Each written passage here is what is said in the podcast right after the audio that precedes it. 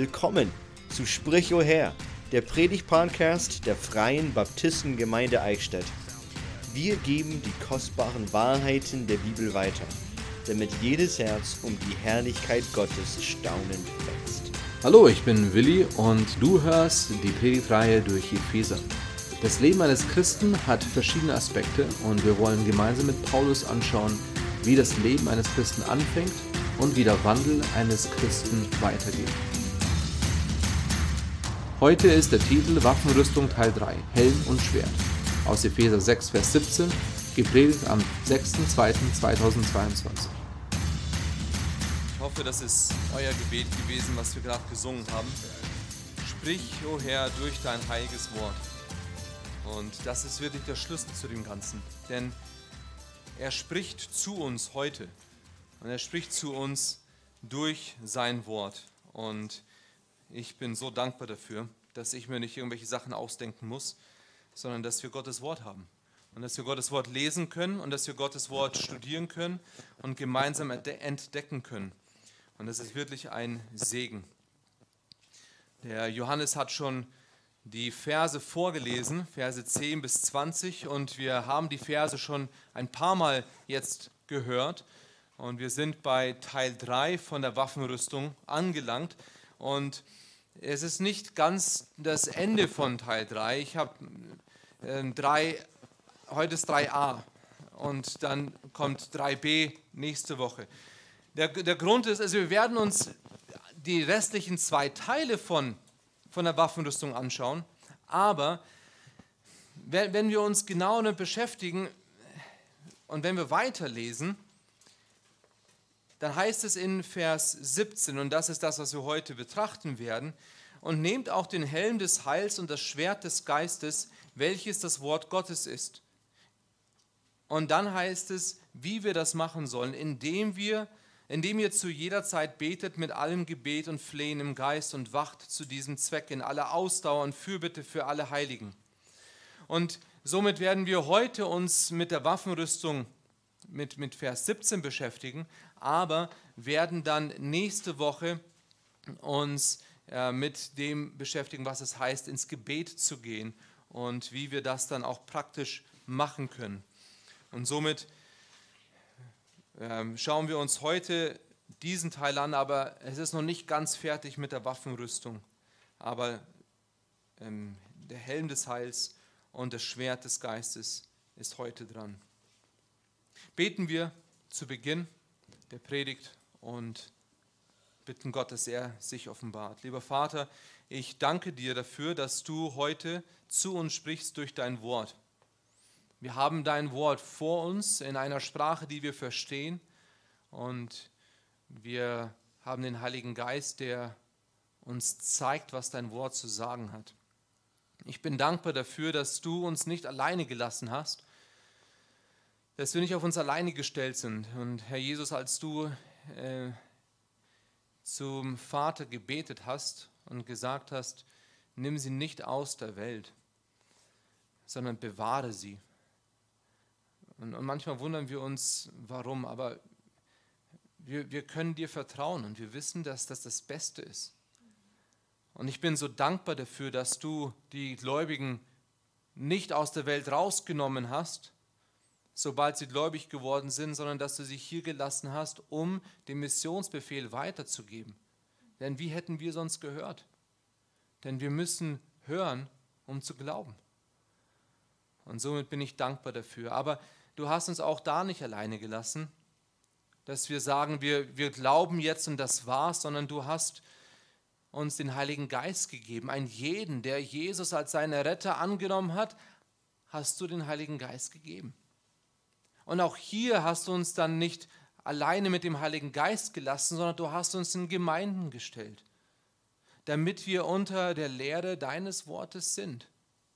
Wie wir es in Epheser gesehen haben, so, so wunderschön beschrieben. Du hast uns voraus, du hast uns erwählt vor Grundlegung der Welt und du hast, du hast dann am, am, Kreuz alles für uns getan und dann hast du uns den Heiligen Geist gegeben, dann hast du uns in eine Gemeinde gestellt unter die Lehre deines Wortes und dann hast du uns die Waffenrüstung gegeben, damit wir vollkommen gerüstet sind für den Kampf. Und der Kampf ist so real. Und wir realisieren das so oft nicht. Aber ich bin dankbar dafür, dass du uns trotz unserer Sturheit und trotz unseres Eigenwillens nicht alleine lässt, sondern dass du uns weiter veränderst. Und somit bitte ich, dass du jetzt durch dein Wort zu uns sprichst. Dass nicht ich hier vorne stehe im Mittelpunkt, sondern dass, dass ich das Sprachrohr bin und dass du zu uns allen sprichst. Dass es nicht meine Ideen oder Worte sind, sondern dass du dein Wort groß machst. Ich danke dir für alles, was du tust. Amen.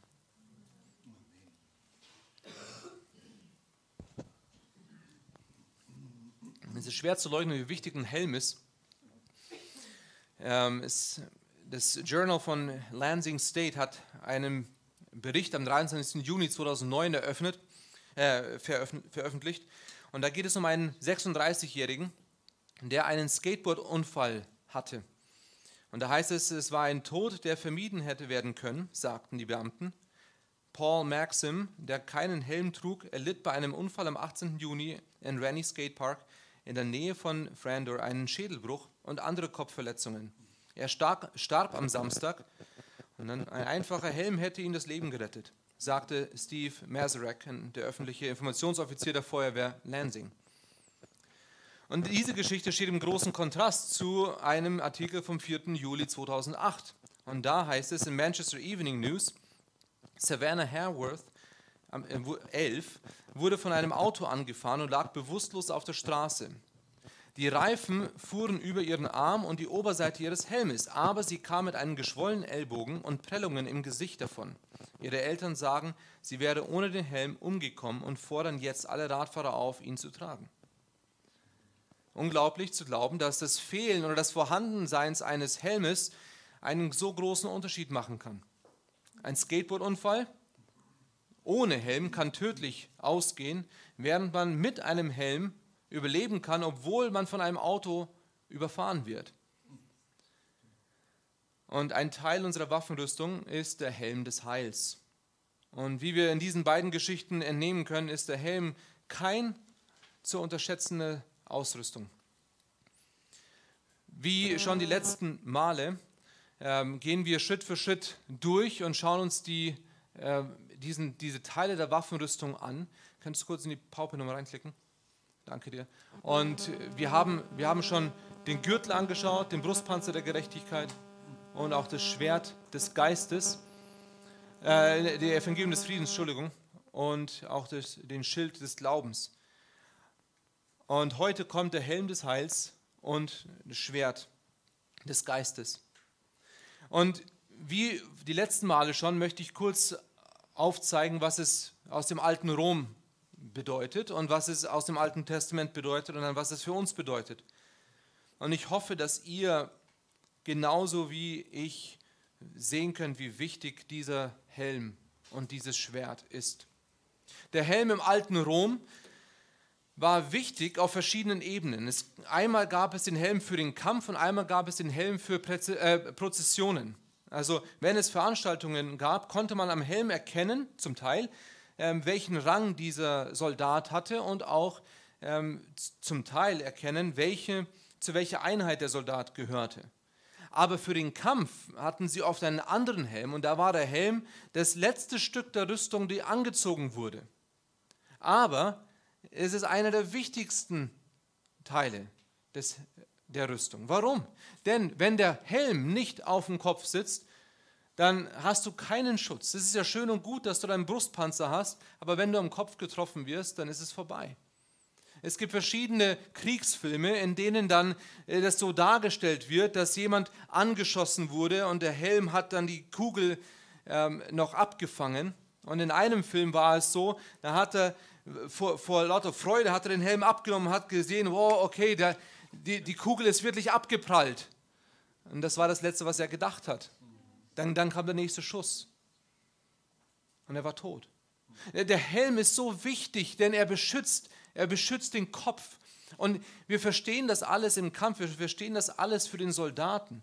Zur damaligen Zeit gab es verschiedene Schwerter bei den bei den Römern. Es gab einmal das Schwert, das sehr, sehr scharf war und das war für den Nahkampf.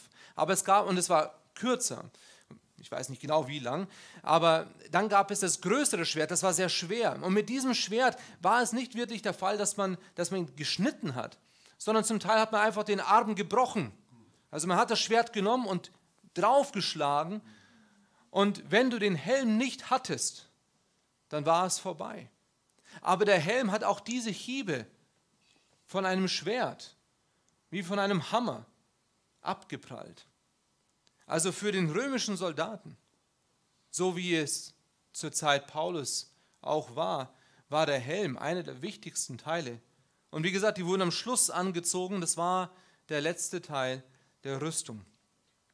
Im Alten Testament hatte Paulus wahrscheinlich und möglicherweise den Jesaja 59 vor Augen.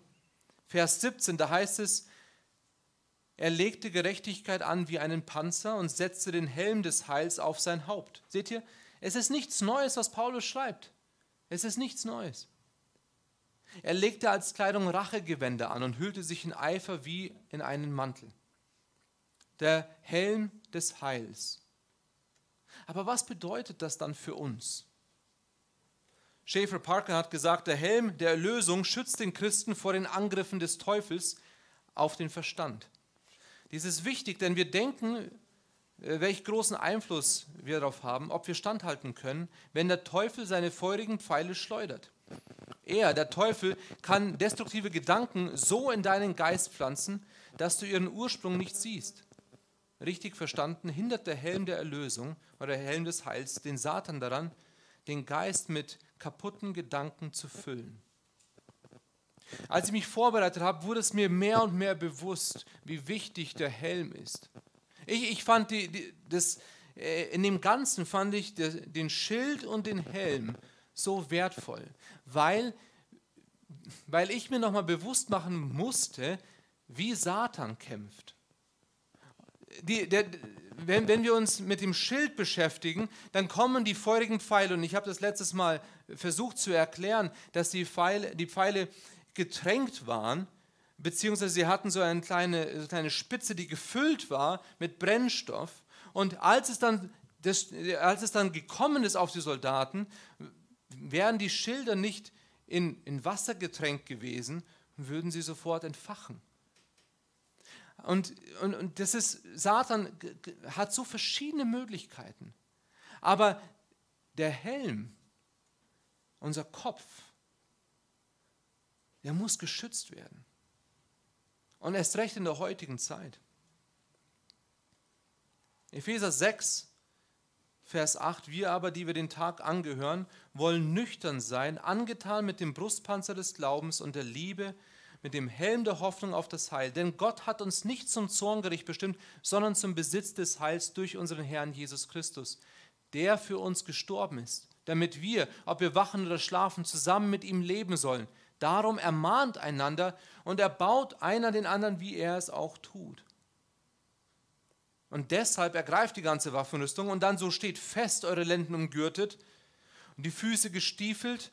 Vor allem aber ergreift den Schild des Glaubens, mit dem ihr alle feurigen Pfeile des Bösen auslöschen könnt und nehmt auch den Helm des Heils. Aufgrund der Macht des Kreuzes hat unser Feind keinen Einfluss mehr auf uns. Ist uns das bewusst? Das Kreuz bewahrt uns vor den Pfeilen Satans. In Römer 6, Vers 10, da heißt es, denn was er gestorben ist, das ist er der Sünde gestorben, ein für allemal. Was er aber lebt, das lebt er für Gott. Wenn du heute hier sitzt und Jesus dein Erlöser ist, dann bist du ein für allemal der Sünde gestorben. Satan kann dich nicht mehr verurteilen. Er wird es probieren. Und deswegen steht Jesus da als unser Anwalt, als unser Fürsprecher, der für uns einsteht. Aber das Gericht ist schon gesprochen. Es ist schon alles erledigt. Ein für allemal. Und deswegen, was du jetzt lebst, lebst du für Gott. in Römer 8, Vers 2. Denn das Gesetz des Geistes, des Lebens in Christus Jesus hat mich frei gemacht von dem Gesetz der Sünde und des Todes. Du bist befreit in Jesus Christus. Wenn Jesus dein Erlöser ist, bist du frei. In 1. Korinther 1, Vers 18, denn das Wort vom Kreuz ist eine Torheit denen, die verloren gehen, uns aber, die wir gerettet werden, ist es eine Gotteskraft. Und da sehen wir wieder, die Botschaft des Kreuzes ist nicht nur die Botschaft, um errettet zu werden. Die Botschaft des Kreuzes ist die Botschaft, die dich trägt und führt und hält. Satan weiß das. Satan weiß das alles. Er hat nicht diese Sicherheit, die wir haben, aber er weiß es. Und er weiß auch, dass die meisten Kinder Gottes das vergessen. Vielleicht wissen sie es nicht. Zumindest leben viele nicht so, als ob sie es wüssten. Wir müssen lernen, unsere Helme geschlossen zu halten, damit die feurigen Geschosse nicht in unsere Gedanken sich festsetzen können und uns in Brand setzen. Durch diesen Helm der Erlösung können wir Argumente, so wie es in 2. Korinther 10 heißt, Argumente und jede erhabene Meinung, die gegen die Erkenntnis Gottes erhoben wird, zerstören und jeden Gedanken gefangen nehmen, um Christus zu gehorchen. Die, diese Idee, dass wir jeden Gedanken gefangen nehmen, es geht immer wieder darauf zurück, was sich in deinem Kopf abspielt. Der deutsche Begriff Kopfkino in so vielen Bereichen. Und ich glaube, wir alle leiden darunter. In welchen Bereichen kommt dieser Helm des Heils denn vor? In einem Teil ist es die Sorge der Welt. In Matthäus 13, Vers 22 heißt es, unter die Dornen gesät, aber ist es bei dem, der das Wort hört. Aber die Sorge dieser Weltzeit und der Betrug des Reichtums erstickten das Wort und es wird unfruchtbar. Die Sorge der Welt in Römer 8, Vers 18 heißt es, denn ich bin überzeugt, dass die Leiden der jetzigen Zeit nicht ins Gewicht fallen gegenüber der Herrlichkeit, die an uns geoffenbart werden soll. Und doch sind die Sorgen der Welt, die uns so beschäftigen. Prüft euch selbst. Prüft euch, wenn ihr Radio hört, wenn ihr Zeitung lest. Allein mit den ganzen Corona-Regeln. Allein mit der ganzen Politik aktuell. Die Sorge der Welt macht uns kaputt. Wir beschäftigen uns mehr mit dem ganzen, mit dem ganzen Dreck, der in den Medien ist, als wir mit Gottes Wort. Und dann wundern wir uns, warum wir so kaputt sind. Wir haben den Helm des Heils abgenommen und die feurigen Pfeile Satans kommen. Und das sind die Sorgen der Welt. Sorge wie in Matthäus 6, wo es heißt, um Essen und Trinken brauchen wir uns nicht kümmern. Diese Sorgen, lass sie sein. Deine Arbeit, dein Geld, deine Sicherheit, diese ganzen Sorgen, mach dir keinen Kopf. Das sage ich vielleicht einfach. Aber die Sache ist, ich, ich, ich hoffe, wenn ich das sage und versuche so zu leben, ist es aus einem Glauben heraus. Natürlich muss ich mich selber immer wieder prüfen. Und, und ich habe das leichter zu sagen als die Heidi. Ich mache mir einfach keinen Kopf. Heidi macht sich hin und wieder schon einen Kopf. Aber ich kann euch sagen, ich bin ein glücklicher Mensch. Und die Sorgen der Welt sind mir vollkommen egal. Warum? Weil mich das kaputt macht. Ich, weiß, vor ein paar Jahren habe ich bei Facebook ein Video gesehen. Und mich, mich hat das, ich, ich sage gar nicht, um welches Thema es ging, aber mich hat das vorher gar nicht beschäftigt. Aber dann schaue ich mir das Video an und ich habe gemerkt, wie das in mir gebrodelt hat. Und das hat meinen Kopf so beeinflusst. Ich habe ausgehört, ich habe gesagt, wow, das war jetzt wirklich so dumm. Und, und glaubt mir, ich habe nicht meine Gedanken auf Gott gehabt. Es war nicht mal Sünde, was ich angeschaut habe. Es waren einfach die Sorgen der Welt, die uns ablenken. Wir leben in einer Welt, in der uns alle Informationen zur Verfügung stehen. Alle Informationen. Und in den letzten Jahren haben wir festgestellt, wie Medien und alternative Medien beide lügen. Die einen sagen, du kannst denen nicht glauben, die anderen sagen, du kannst denen nicht glauben. Ich weiß nicht, wem ich glauben kann, aber wisst ihr, wem ich glauben kann? Gottes Wort. Also die ganzen Diskussionen, die wir haben, die ganzen Sachen, wir haben keine Ahnung. Keine Ahnung. Aber Gottes Wort ist wahr und Gottes Wort bleibt bestehen. Aber die Sorgen der Welt machen uns kaputt. Unsere Köpfe füllen sich und die Sorge wächst. Was wäre, wenn? Was ist, wenn? Aber wie ist es damit?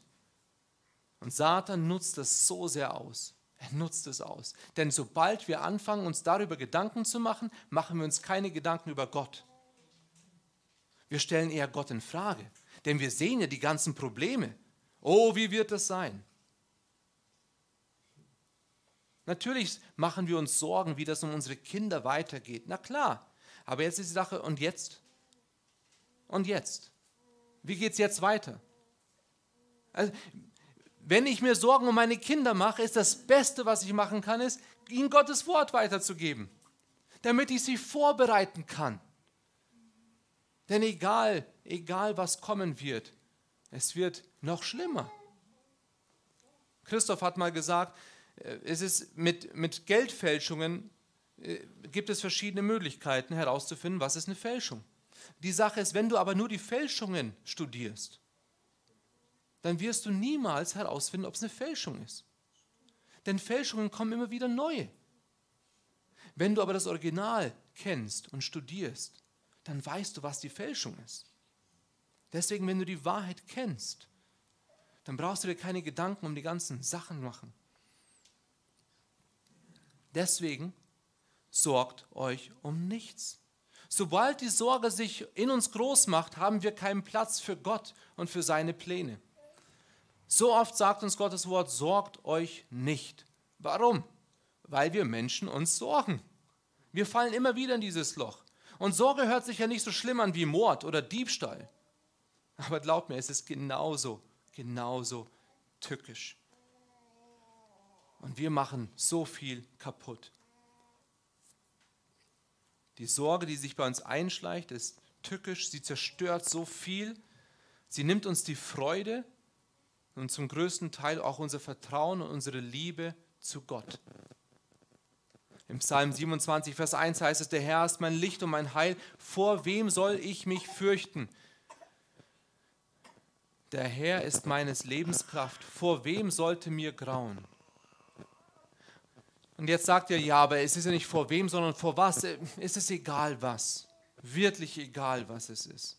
In Römer 12, Vers 1 und 2, ich ermahne euch nun, ihr Brüder, angesichts der Barmherzigkeit Gottes, dass ihr eure Leiber darbringt als ein lebendiges, heiliges, Gott wohlgefälliges Opfer. Das sei euer vernünftiger Gottesdienst. Und passt euch nicht diesem Weltlauf an, sondern lasst euch in eurem Wesen verwandeln durch die Erneuerung eures Sinnes damit ihr prüfen könnt, was der gute und wohlgefällige und vollkommene Wille Gottes ist. Nicht damit ihr prüfen könnt, was das, oh, ist das jetzt schön oder ist das besser? Was der Wille Gottes ist. Prüfe, was der Wille Gottes ist. Und wie geht das? Erneuerung eures Sinnes. Der Kopf, der geschützt werden muss.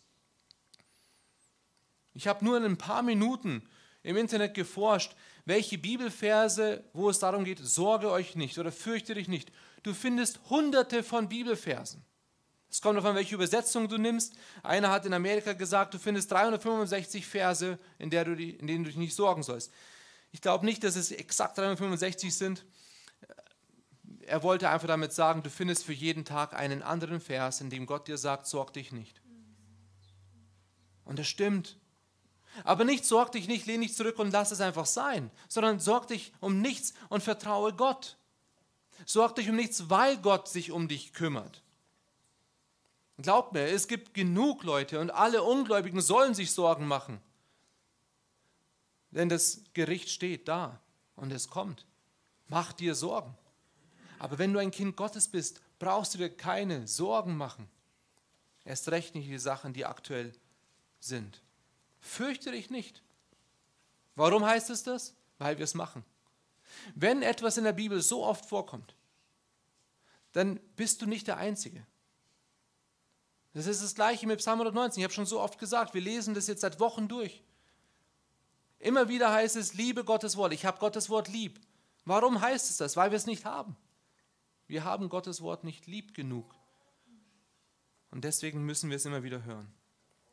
die Sorge der Welt, aber auch der Helm des Heils hilft uns für die Hoffnung. In 1. Thessalonicher 5, Vers 8 sagt Paulus, wir aber, die wir den Tag angehören, wollen nüchtern sein, angetan mit dem Brustpanzer des Glaubens und der Liebe und mit dem Helm der Hoffnung auf das Heil. Und hier hilft es uns ein bisschen. Einmal heißt es der Helm des Heils und einmal ähm, der Helm der Hoffnung auf das Heil. Denn es ist jetzt nicht, dass wir unsere Errettung anziehen. Denn wir sind, wenn du ein Kind Gottes bist, bist du errettet. Und jetzt sollst du den Helm des Heils anziehen. Der Helm des Heils, so sagt MacArthur, ist die große Hoffnung und auf endgültige Erlösung, die uns Zuversicht und Gewissheit gibt, dass unser gegenwärtiger Kampf mit Satan nicht ewig dauern wird und wir am Ende siegreich sein werden. In Römer 8, Vers 5 heißt es, denn diejenigen, die gemäß der Wesensart des Fleisches sind, trachten nach dem, was dem Fleisch entspricht. Diejenigen aber, die gemäß der Wesensart des Geistes sind, trachten nach dem, was dem Geist entspricht. 1. Korinther 15, Vers 19. Wenn wir, wenn wir nun, wenn wir nur in diesem Leben auf Christus hoffen, so sind wir die elendsten unter allen Menschen. Auf was hoffst du? Hast du eine Hoffnung? Auf das Heil, das kommen wird. Wenn du ein Kind Gottes bist, dann hast du eine Hoffnung, dass Jesus wiederkommen wird. Er gibt aber auch die Sicherheit. Der Helm des Heils gibt die Sicherheit. Und ich habe nur ein paar Verse aus 1. Johannes auf, äh, aufgelistet. Aber 1. Johannes 1, Vers 9 ist, ist natürlich der, der so bekannt ist. Wenn wir unsere Sünden bekennen, so ist er treu und gerecht. Das ist Hoffnung. Das ist Hoffnung. Das ist der Helm des Heils. Was? Dass wenn wir unsere Sünden bekennen, ist er treu und gerecht. Du kannst sicher sein, dass Gott dir vergibt, wenn du zu ihm kommst. Es ist nicht, mal schauen, wie es ihm heute geht, mal schauen, ob er Lust hat, mir zu vergeben. Er wird dir vergeben, wenn du zu ihm kommst.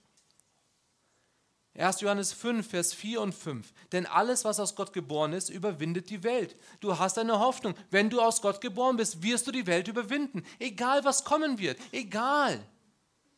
In die letzten 2000 Jahre kamen schlimmere Zeiten, als wir jetzt gerade erleben. Und die Christen damals hatten die gleiche Hoffnung. Und sie haben es überlebt und sie sind jetzt beim Vater. Wir haben die gleiche Hoffnung. Wer ist der, der die Welt überwindet? Wenn nicht der, welcher glaubt, dass Jesus der Sohn Gottes ist.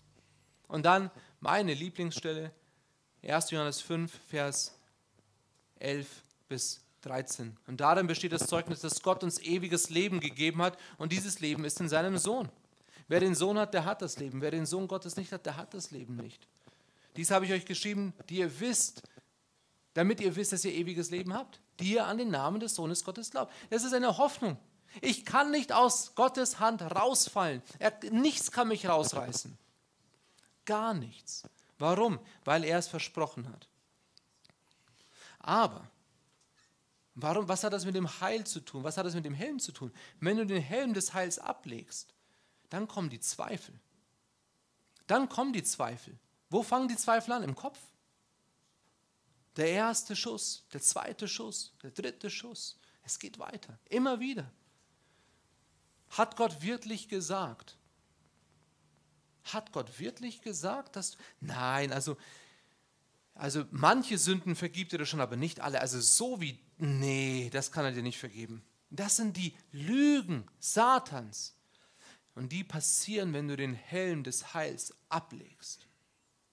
Denn wenn du den Helm des Heils aufhast, bist du geschützt vor diesen Gedanken. Nimm die Gedanken gefangen Nimm sie gefangen. Zweifel. Minderwertigkeits. Nicht, nicht und das, das ist interessant, denn wir müssen erkennen, wir sind Sünder. Das heißt nicht, dass wir in Gott nicht Gottes Kinder sind.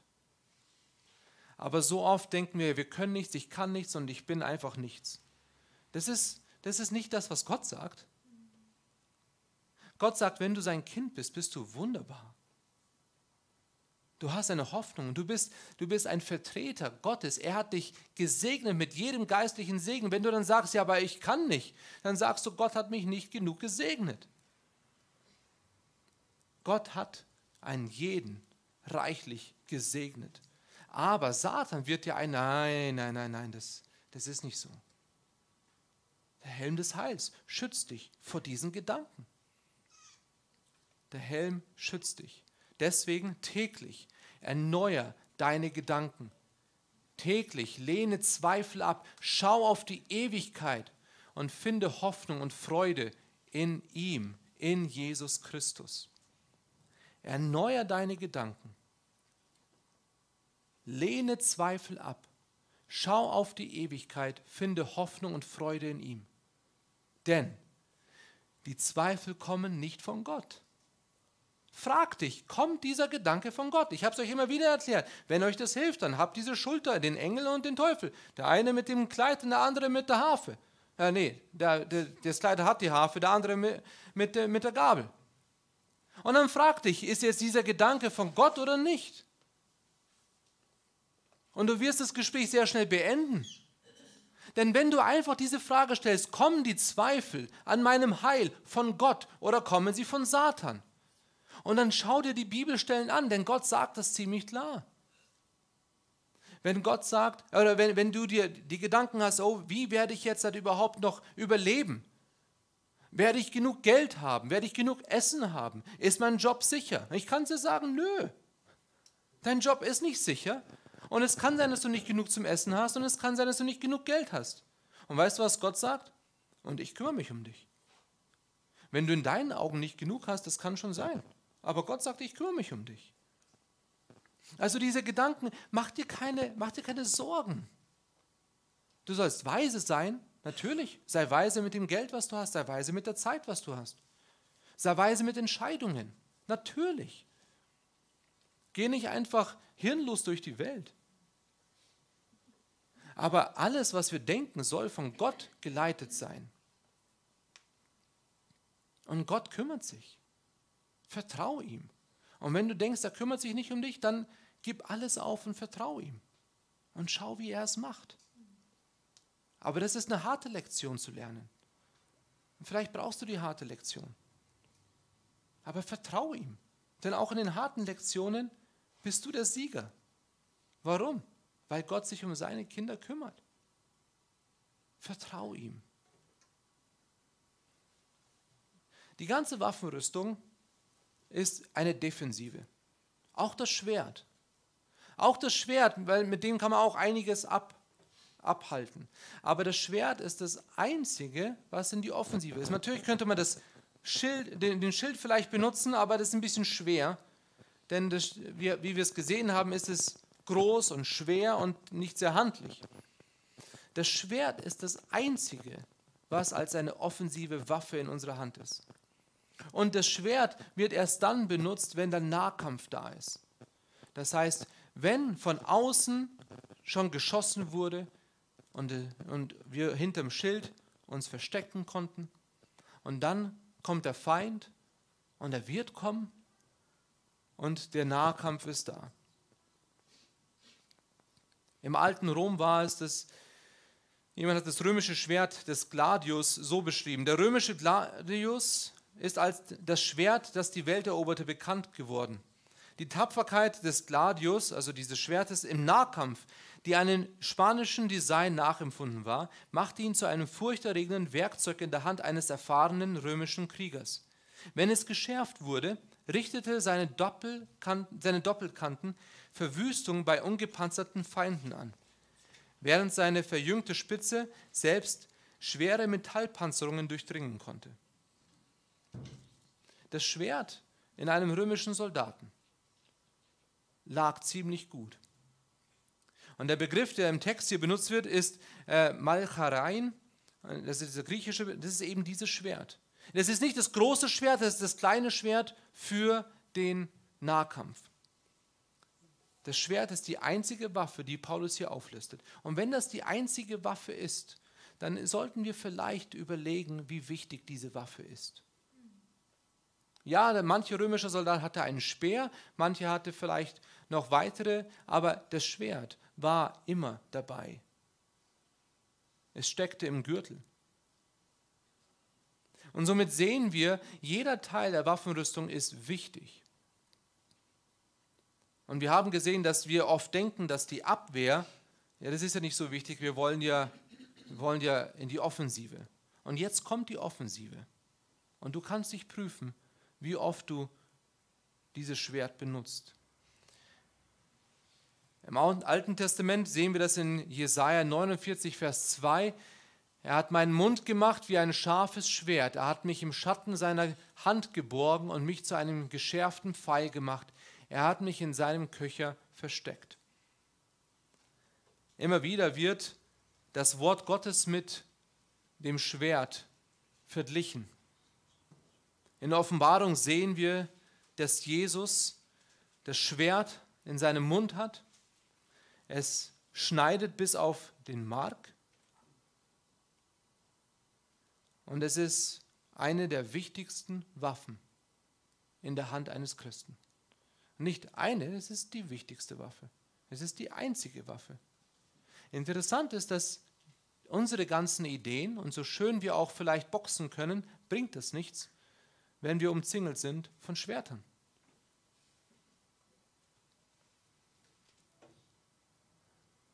Und hier haben wir in dem, was Paulus sagt, die beste Waffe, die wir haben können. Wenn wir versucht werden, ist die wirksamste Waffe, die Gott uns als Gläubige gegeben hat, das Schwert des Geistes, das Wort Gottes. Woher wissen wir das? Lukas 4, die Versuchung von Jesus. Jesus benutzte von allen Waffen, die er hätte nehmen können, hat er das Schwert des Geistes genommen, das Wort Gottes und hat so Satan besiegt. Jesus hat dies während seiner Versuchung in der Wüste so schön vorgelebt. Als der Teufel eine Versuchung nach der anderen gegen ihn versuchte, benutzte Jesus das Schwert des Geistes. Er benutzte Gottes Wort, um Satan zu antworten. Er hätte alles machen können. Aber er hat uns gezeigt, wie wir in den Kampf gehen sollen. Also, für uns, kenne dein Schwert. Kenne dein Schwert. Wie gut kennst du dein Schwert? Doris und Michael sind nicht da, aber wenn sie ehrlich sind, und sie versuchen mich öfters zu schützen, wenn sie diese Geschichte erzählen, aber ich kann euch das ganz klar sagen. Wir waren einmal zum Frühstücken dort und sie haben keine Messer zum Schneiden, sie haben Schwerter. Doppelschneidige, so fühlt sich das zumindest an. Und wie, sie sind ja nett und haben zu mir gesagt, Willi, vorsichtig, das Messer ist scharf. Also zum Semmel aufschneiden. Ich habe gesagt, klar, klar, es ist scharf, es ist ein Messer. Also, deswegen benutze ich es ja. Danke, aber ich kann das. Und dann habe ich geschnitten und bei uns das Messer, wir haben so ein großes Brotmesser und ich schneide die Semmel dann durch und oft am Schluss drücke ich einfach den Rest durch, weil ich möchte mich ja nicht schneiden. Also drücke ich einfach die Semmel gegen das Messer und also meine Hand gegen das Messer und dann ist die Semmel durchgeschnitten. Super, passt. Nie geschnitten. Also warum denn? Ich schneide mich doch nicht mit dem Messer. Dieses Messer kannte ich aber nicht so gut von Doris und Michael. Das ist gute Marke, ich habe es noch nicht gekauft, ich wollte es mir kaufen. Aber ich habe das gleiche gemacht, habe geschnitten, super, also wie Butter. Und dann am Schluss, uh, ja, das ist aber scharf. Und ich habe geblutet, also wie ein Schwein. Das hat geblutet und geblutet. Und ich habe mich dann zweimal an dem Tag geschnitten, weil ich habe ja nicht aus meinen Fehlern gelernt. Das hat nicht, das ist, Sie erzählen die Geschichte und sagen, jemand war bei Ihnen und hat sich geschnitten. Zweimal. Also wenn Sie euch diese Geschichte erzählen, dann wisst ihr, dieser jemand war ich. Vielleicht war es auch jemand anders, aber ich glaube, es war ich. Aber genauso ist es damit. Wenn du dein Schwert kennst, dann weißt du, wo du aufpassen musst. Kennst du dein Schwert? Kennst du Gottes Wort? Und liebst du Gottes Wort? Das kommen, wir kommen immer wieder darauf zurück. In 2. Timotheus 3, Vers 16, hm, erste Zeile könnt ihr nicht lesen, aber ihr habt es bestimmt im Kopf, alles Schrift ist von Gott eingegeben und nützlich zur Belehrung, zur Überführung, zur Zurechtweisung, zur Erziehung in der Gerechtigkeit, Warum? Damit der Mensch Gottes ganz zubereitet sei zu jedem guten Werk und völlig ausgerüstet. Dann in Hebräer 4, Vers 12. Denn das Wort Gottes ist lebendig und wirksam und schärfer als jedes zweischneidige Schwert. Und es dringt durch, bis es scheidet sowohl Seele als auch Geist, sowohl Mark als auch Bein. Und es ist ein Richter der Gedanken und Gesinnung des Herzens. Und Sprüche 27, Vers 17, Eisen schärft Eisen und ebenso schärft ein Mann den anderen. Immer wieder sehen wir, wie wichtig es ist. Gottes Wort, Gottes Wort, Gottes Wort. Und jetzt ist es so, und ich, wir haben das schon öfters angeschaut, und es gibt verschiedene Bereiche, in denen wir dann keine Lust haben. Oder wir sagen, ja, aber ich will ja nicht. Und weil ich ein gutes Vorbild sein will, ich möchte mit ganzem Herzen das machen, dann warte ich, bis ich mit ganzem Herzen dabei bin, bevor ich Gottes Wort lese. Das Problem an der Sache ist, nur Gottes Wort kann dein Herz verändern. Also wenn du wartest, dass dein Herz verändert wird, dass du wieder Freude an Gottes Wort hast, ohne Gottes Wort zu lesen, dann wartest du darauf, dass irgendwas stärker ist als Gottes Wort. Und wenn ich das so sage, denkt doch jeder, das ist doch dumm, was du gerade gesagt hast. Aber prüf dich selbst. Prüf dich selbst. Die Liebe zu Gottes Wort sollten wir vielleicht sehen wie Medizin, die bitter schmeckt. Ich weiß, in der heutigen Zeit ist Medizin lecker. Erst recht in Amerika. Mensch, das schmeckt alles gut. Also da kann man, die Kinder, die haben Medizin und es schmeckt. Nach Traube oder nach Multivitamin und sonst irgendwas. Als ich Kind war, das war zum Kotzen. Also ich wollte das nicht essen. Aber ich wusste, es war gut. Ich wusste nicht, meine Mama gesagt, das ist gut, mach, nimm's. Oder Jod auf eine Wunde. Boah! Also heute, pff, pff, Desinfektionsspray merkt man gar nicht, ist ja alles gut. Aber Jod, das brennt. Die Kinder wissen gar nicht, was wir durchgemacht haben. Aber es war gut und deswegen war es richtig, das zu tun. Und wenn du sagst, ja, aber ich liebe Gottes Wort nicht, dann geh davon aus, es ist das Beste für dich und vertraue Gott. Denn er hat was Besseres vor. Und wenn du gerade keine Lust hast und es vielleicht weh tut, jetzt Zeit zu nehmen, Gottes Wort zu lesen und kennenzulernen, vertraue Gott. Denn er sagt, es ist das Beste. Übe mit deinem Schwert. Das ist das in Sprüche 27. Eisen schärft Eisen. Wie kannst du denn mit deinem Schwert üben? Jüngerschaft. Indem du zu Hause Gottes Wort nicht nur liest, sondern auch anwendest mit deiner Familie, mit deinen Freunden oder auch mit Ungläubigen, wo du übst. Jüngerschaft. Eisen schärft Eisen, so wie ein Mann den anderen schärft. Aber weiter wenn du dein, das Schwert benutzen möchtest, dann ist es pflege dein Schwert. Im Psalm 119, Verse 33 und 40, ich weiß nicht, ob ihr das kennt, aber wir lernen das gerade auswendig. Da heißt es, lehre mich her den Weg deiner Anweisung, dass ich ihn einhalte bis ans Ende. Gib mir Verständnis, so will ich dein Gesetz bewahren und es befolgen von ganzem Herzen. Lass mich wandeln auf dem Pfad deiner Gebote, denn ich habe Lust an ihm. Neige mein Herz zu deinen Zeugnissen und nicht zur Habgier. Halte meine Augen davon ab, nach Nichtigen zu schauen. Belebe mich in deinen Wegen. Erfülle an deinen Knecht dein Wort, das denen gilt, die dich fürchten. Wende von mir ab die Schmach, die ich fürchte, denn deine Bestimmungen sind gut. Siehe, ich sehne mich nach deinen Befehlen. Belebe mich durch deine Gerechtigkeit. Wie kannst du dein Schwert pflegen? Stille Zeit. Lerne es kennen Bibel lesen, verbring Zeit mit Gott. Verbring Zeit mit seinem Wort. Und lies dir Verse 33 bis 40 durch. Ich hoffe, wir werden das bis August alle können. Und wenn wir das können, hoffe ich, dass es nicht nur in unseren Köpfen ist, sondern auch in unseren Herzen. Ich hoffe, dass es euer Gebet ist und dass es mein Gebet ist. Dass ich wirklich sagen kann, lehre mich, Herr, den Weg deiner Anweisung. Und wenn du sagst, ja, aber ich meine das nicht, dann sage, Gott, ändere mein Denken. Denn die Grundeinstellung eines Christen ist, du willst von Gott verändert werden. Und wenn du sagst, ich will aber gerade nicht, dann ist es nicht Gott, der in dir spricht, es ist Satan, der in dir spricht. Also setz den Helm des Heils wieder auf. Denn anscheinend hast du ihn abgelegt. Denn diese Anfechtungen kommen von Satan. Weiter, hab dein Schwert dabei. Hab dein Schwert dabei. Jetzt in der heutigen Zeit ist das wahrscheinlich das Einfachste überhaupt. Also das Einfachste. Ich glaube, jeder von uns hat ein Handy. Und davor, bevor es die Handys gab, gab es Taschen. Und in den Taschen waren Zettel. Und auf den Zetteln standen Bibelverse. Das ist nichts Neues. In 5. Mose heißt es, schreib sie dir auf deinen Kopf und auf deine Hand. Schreib sie drauf. Was spricht dagegen? Aber es gibt auch noch eine weitere Möglichkeit. Lerne es auswendig. Lerne es auswendig. Warum? Damit du es immer bei dir hast. Denn manchmal vergessen wir es. Also halte es im Kopf. In 2. Korinther 10, Vers 4 und 5.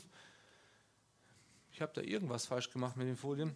Denn die Waffen unseres Kampfes sind nicht fleischlich, sondern mächtig durch Gott zur Zerstörung von Festungen, sodass wir Vernunftschlüsse zerstören und jede Höhe, die sich gegen die Erkenntnis Gottes erhebt und jeden Gedanken gefangen nehmen zum Gehorsam gegen Christus.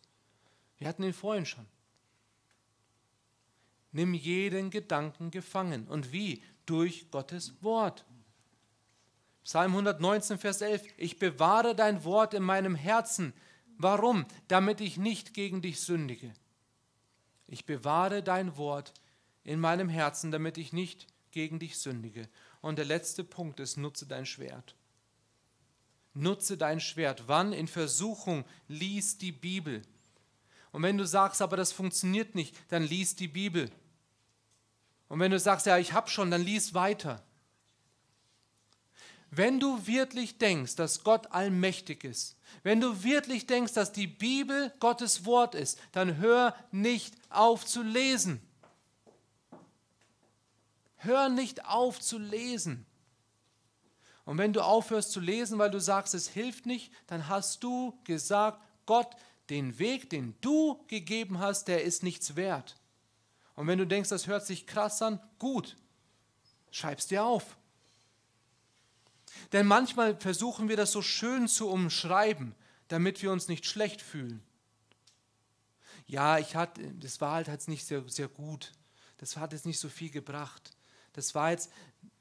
Nee, sag einfach, wie es ist. Gott, danke für dein Wort, das hat nichts gebracht. Und dann denkst du, aber das ist doch Gotteslästerung. Ja klar, es ist Gotteslästerung. Aber das schön formulierte ist genauso Gotteslästerung. Es hört sich nur nicht so schlimm an. Nutze das, nutze das Schwert. Er hat es dir gegeben und du schmeißt es hin und nimmst einen Stein. Nutzt du wirklich das Schwert, das er dir gegeben hat? Lerne es auswendig, weiß, wo es steht. Lies in Gottes Wort. Zitiere die Bibel. Am besten laut. Was hat Jesus getan, als er in Versuchung war? Jetzt geh weg, Satan. Jetzt. Und Satan weiß, wer er ist. Er hätte ihn ganz einfach zerstören können. Er muss nicht warten bis zum Ende der Zeit. Er hätte es jederzeit machen können. Aber er hat gesagt, ich zeige euch, wie man mit Versuchen umgeht. Ja, ich bin Gott, aber ich zeige euch, wie es geht. Zitiere Gottes Wort. Kenne Gottes Wort und zitiere es. Und ein weiterer, weiterer Schritt, wie du Gottes Schwert benutzen kannst, erbau andere. Erbaue andere. Es hört sich vielleicht ein bisschen komisch an, aber die Sache ist, welchen Rat gibst du? Welchen Rat gibst du anderen? Psalm 119, Vers 99 bis 105. Wie gesagt, immer wieder Psalm 119. Aber da heißt es, ich bin verständiger geworden als alle meine Lehrer, denn über deine Zeugnisse sinne ich nach. Also wenn du klug sein willst, lies Gottes Wort und dann sinn darüber nach. Ich bin einsichtiger als die Alten. Warum? Denn ich achte auf deine Befehle. Lies Gottes Wort, sinn darüber nach und achte sie. Ich halte meine Füße fern von jedem bösen Weg. Warum? Damit ich dein Wort befolge. Von deinen Bestimmungen bin ich nicht abgewichen. Warum? Denn du hast sie mir gelehrt. Wie süß ist dein Wort in meinem Gaumen, mehr als Honig meinem Mund. Könnt ihr das wirklich sagen? Jetzt sagt ihr, ich habe doch vorhin gesagt, es ist wie Medizin. Ja, das ist, wenn du nicht willst. Die Tatsache ist, Gottes Wort ist süß. Es ist so süß wie Honig. Und Honig ist lecker und süß. Aber Gottes Wort ist noch besser. Von deinen Befehlen werde ich verständig. Und dann, darum hasse ich jeden Pfad der Lüge. Dein Wort ist meines Fußes Leuchte und ein Licht auf meinem Weg. Seht ihr, wie wertvoll Psalm 119 ist?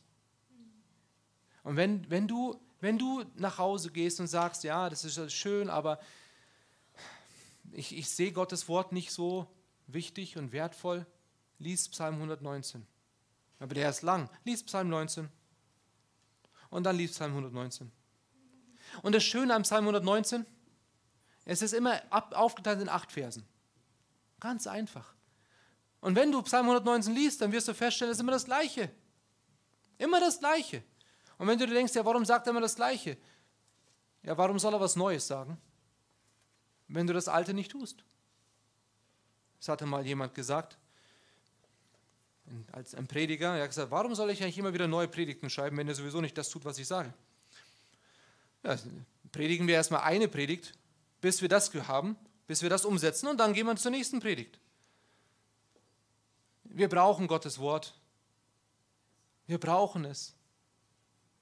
Und deswegen sagt uns Gottes Wort, wie wertvoll es ist, wie lieblich es ist. Und ich hoffe, dass wir zu dem Punkt kommen.